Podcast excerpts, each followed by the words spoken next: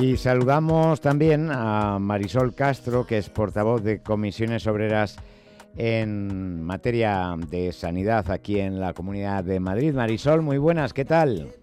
Hola, buenas tardes a todos. Pues eh, bueno, que son casi 2.000 plazas, o sea que esto que comentaba Rosa de la temporalidad, pues esperemos que le dé un pequeño empujón la incorporación de estos profesionales, ¿no?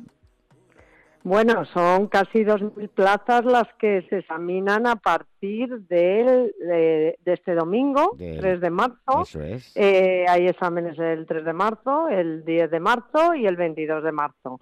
Pero son casi 10.000 personas las que tienen que estabilizar que todavía no han tomado posesión de las plazas y que vienen del proceso de estabilización que tenía que se tenía que hacer porque además lo, lo mandaba la, la Unión Europea. Claro, y bueno, son exactamente 9.577. La Unión Europea, el decreto este 2021 tan famoso. 2021, exacto, estabilización 2021. Bueno, pues em, los días 3 y 10 de marzo, eh, exámenes en 14 categorías, o sea, muchas, ¿no?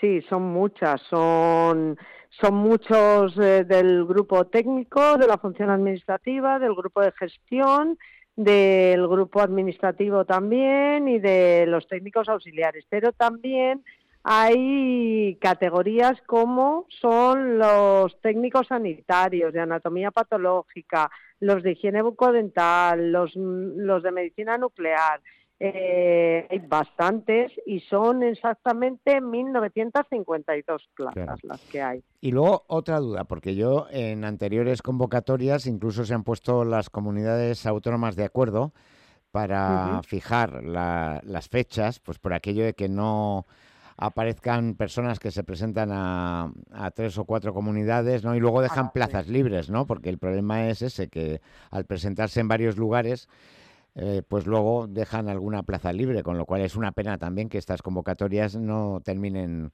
eh, por conseguir que todas las plazas se ocupen. Bueno, esta vez eh, no nos consta que coincidan. son muchas menos que en otras ocasiones. estas vienen del año 2010, del, del año 21, 2021. Eh, se, hay, quedan otras que son de diciembre del 2021, esta es de mm. junio, y, y, bueno, en, pues mira, por ejemplo, se convocan eh, en turno libre porque hay dos formatos en esta convocatoria, que es la de turno libre y la de promoción interna, es decir, gente que ya trabaja en la administración y que va a promocionar a una categoría superior. ¿Vale? Entonces, estas no son tan masivas como las otras, pero no obstante se presentan 14.000 personas, más, un poquito más de 14.000. Bueno, se acordará Rosa que estuvimos hablando en aquella ocasión en la que coincidían varias comunidades autónomas organizando los exámenes de aquellas enfermeras gallegas. ¿Te acuerdas que eh, cogieron un, un, avión charter de estos para mm. poder estar por la mañana ya no me acuerdo si era por la mañana en Madrid, por la tarde en Galicia o a la viceversa, Rosa. Cierto, me acuerdo que se alquilaron, no recuerdo si era una avioneta o qué, que, dijeron, pues oye, que merecía la pena para poder presentarse en dos sitios porque coincidía el mismo día, claro. Claro, por eso digo que aún coincidiendo en el mismo día, tenemos casos de estos, con lo cual, aunque no sean eh, masivas, pero hombre, yo creo que en 14 eh, categorías alguna habrá en la que estén interesadas personas de, otras regiones. Eh, ¿No, Marisol? Sí, sí, puede, puede haber gente. Bueno, las de promoción interna no. No, esa no, claro. Las de promoción interna no, que son, no llegan a la mitad, un 40% aproximadamente. Las de turno libre son, no dejan de ser, pues mira, son casi 1.300 plazas, eh, incluido el turno de discapacidad. Hombre, son bastantes plazas. Eh, eh, quizá donde pueda haber más trasvase de una comunidad a otra, puede ser en, el tema de los administrativos o en el tema de los técnicos sanitarios. Pero que, que efectivamente, bueno, pues ahí hay mucha más movilidad de un lado a otro. Pero bueno, yo... Y, luego, Marisol, perdóname, en el caso contrario, es decir, hay categorías, porque esto en educación estamos viendo que sucede, ¿no? Eh, que hay categorías que, que, cuesta muchísimo cubrir, ¿no? Porque hay mucha competencia.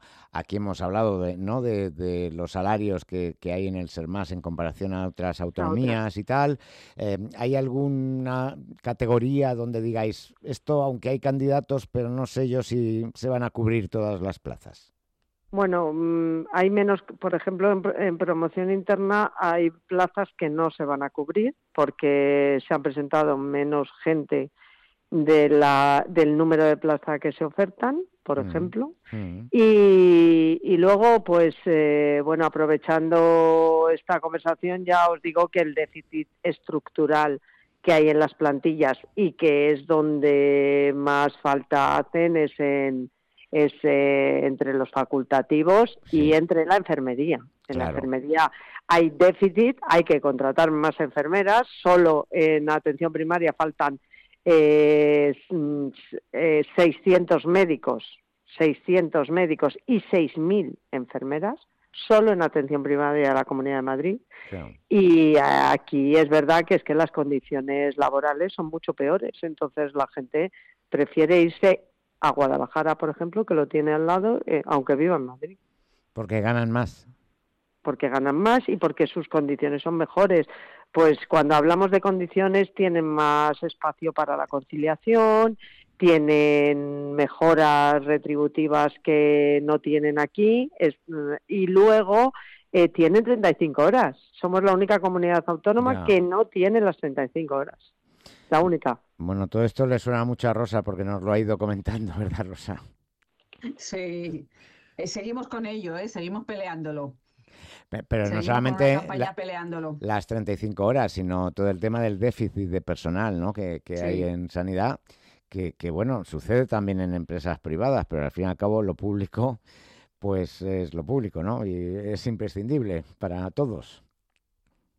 Hombre, son servicios que se prestan a la ciudadanía, lo digo siempre, que al final, pues bueno, en la sanidad, que es de lo que estamos hablando en este momento, es algo por, el, por lo que todos pasamos y que desde luego hemos sufrido y estamos sufriendo cuando no hay profesionales para, para atender la demanda que, que la población necesita. Hmm. Y lo que no puede ser es que necesites una prueba diagnóstica, bueno, la cita para tu médico de familia se va a no sé cuánto, para tu enfermera ni te cuento. Y si necesitas ya una prueba diagnóstica, pues te tiras no sé cuántos meses y hmm. mientras tanto la gente que hace mirar al cielo, pues hombre, desde luego siendo y queriendo presumir de ser una comunidad puntera, parece mentira que no se cuide al, personal de los servicios públicos en los servicios donde más sensibilidad puede haber y no solamente estamos hablando de sanidad, pero no digo solo sanidad, servicios sociales, mm, enseñanza, educación, es que se lo tendría que hacer mirar la Comunidad de Madrid a ver de qué puede presumir. Bueno, Marisol, ¿te toca algún tribunal o no? Sí, Sí, pero los dos fines de semana o... Eh, sí, sí, eh, allí tengo que estar completito, ¿no? de, de, responsable de algún aula, sí. Bueno, pues nada, con paciencia Marisol y que, se dé con tranquilidad, ¿no? Que, todos, que, que, a todos les vaya lo mejor posible. Bueno, y sobre todo que haya tranquilidad, que no haya ninguna circunstancia de estas que luego salen en los medios de comunicación, ¿no? Que esto es como todo en la vida, si no sale nada es porque todo ha transcurrido conforme estaba establecido, ¿no? Mm, sí, sí, no, no news, good news. Eso es.